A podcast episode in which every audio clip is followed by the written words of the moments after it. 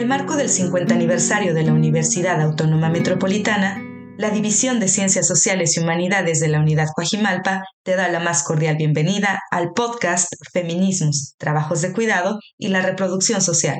Nuestro objetivo es aumentar la difusión del trabajo de investigación relacionado con el proyecto La crisis de la reproducción social, el cual aborda temáticas de relevancia actual.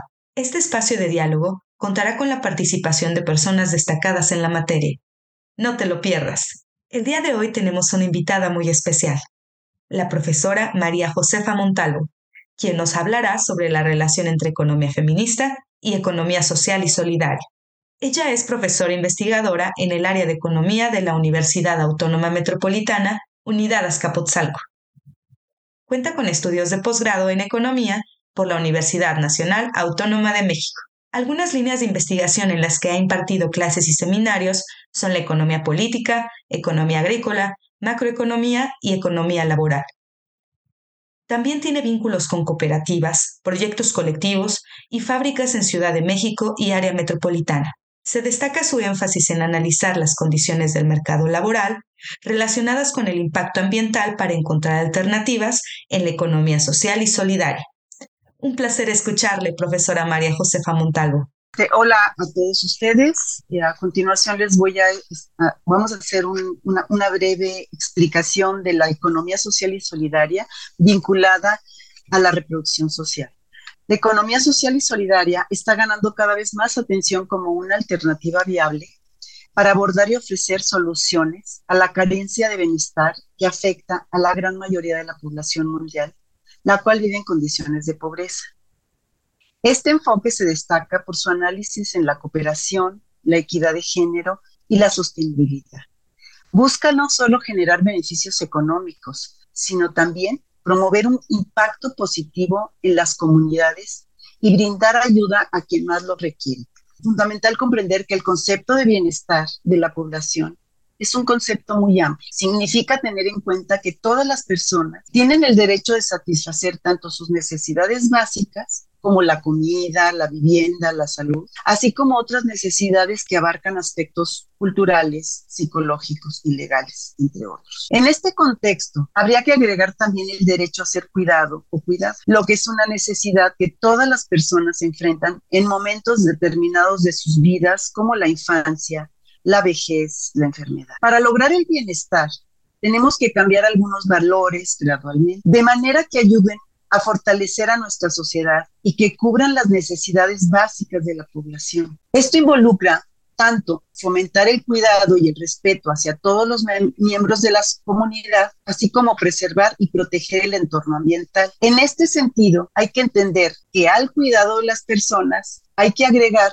el cuidado con el medio ambiente. Dos formas de cuidado que atraviesan una crisis en el momento actual. Es importante destacar que la crisis de los cuidados está relacionada con una serie de cambios que han ocurrido en los últimos tiempos entre los cuales se destacan la entrada masiva de las mujeres al mercado de trabajo, el envejecimiento de la población y la reducción de los servicios estatales volcados a los cuidados y en general a la reproducción social desde la implementación de las políticas neoliberales por parte de los estados nacionales. En esta situación de diversas crisis que abarcan ámbitos políticos, económicos, de la salud, de los cuidados y ecológicos, han surgido formas alternativas para enfrentar estos desafíos. Las respuestas a las crisis han seguido diferentes direcciones, destacando la supervivencia y la resistencia como dos enfoques clave. Mientras algunos optan por métodos conservadores, otros buscan una transformación más profunda. Estos últimos cuestionan las prácticas expansivas del capital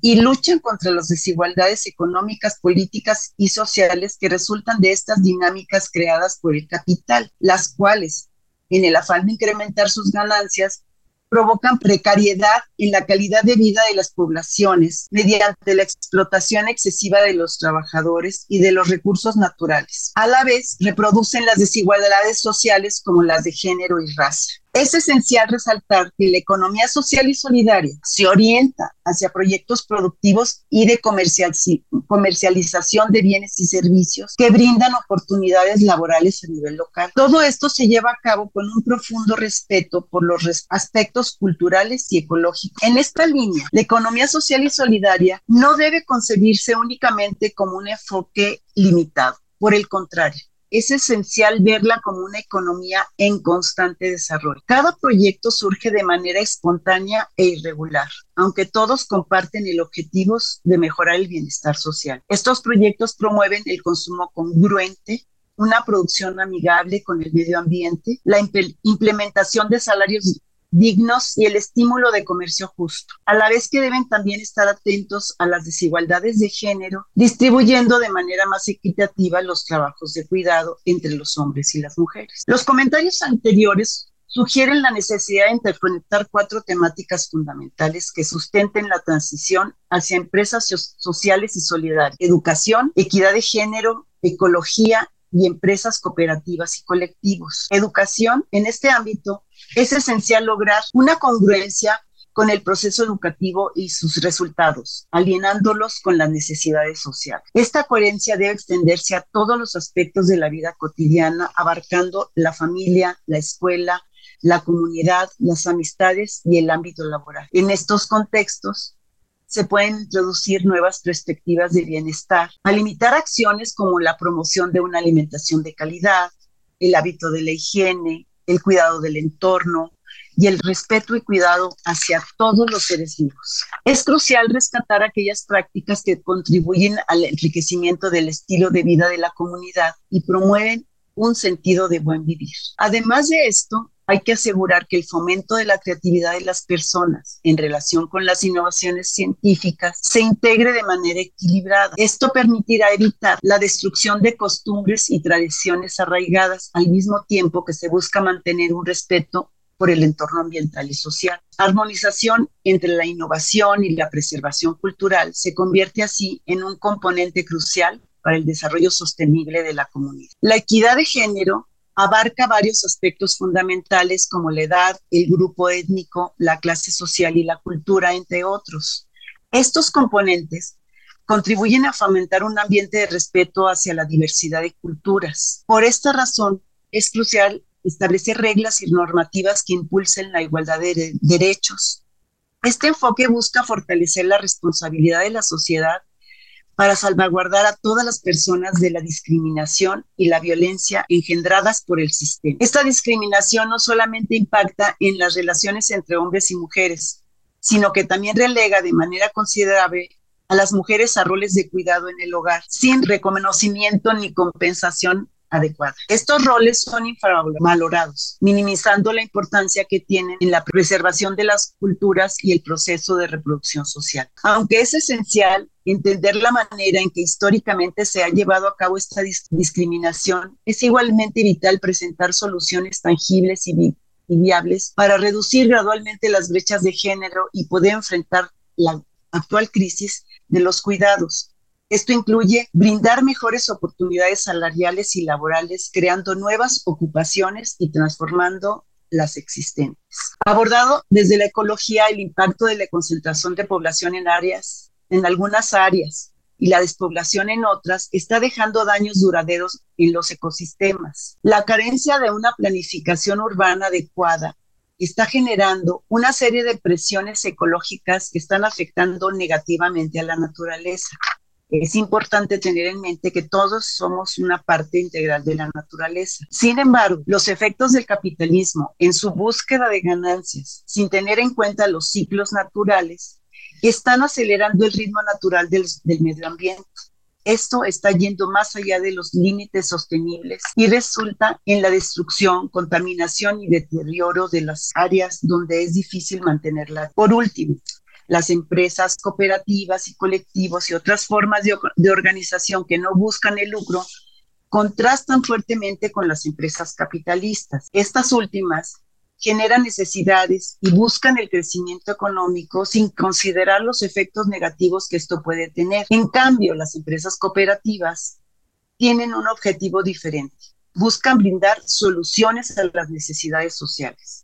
Para lograrlo se requiere de conocimientos innovadores que pueden materializar los aspectos mencionados previamente. Estas empresas crean empleos que se centran en el bienestar de las personas y en la protección del entorno en el que la sociedad se desarrolla. En conjunto, el progreso en estas cuatro áreas fundamentales establece los cimientos para una transformación hacia un modelo económico que gradualmente afronte los desafíos de la pobreza, la salud, la alimentación, la educación y los cuidados. A través de la construcción de proyectos unificadores, estamos trazando el camino hacia un futuro más equitativo y sostenible, donde las necesidades básicas sean atendidas y la calidad de vida de las personas mejore de manera significativa. Pero hay que subrayar que para enfrentar los problemas relacionados a la reproducción social, es necesario que la economía social y solidaria busque la implementación de medidas volcadas explícitamente a ello. Esto significa especialmente la creación de servicios comunitarios como comedores, lavanderías, casas de reposo para mayores y guarderías, que deben tener un número equilibrado de hombres y mujeres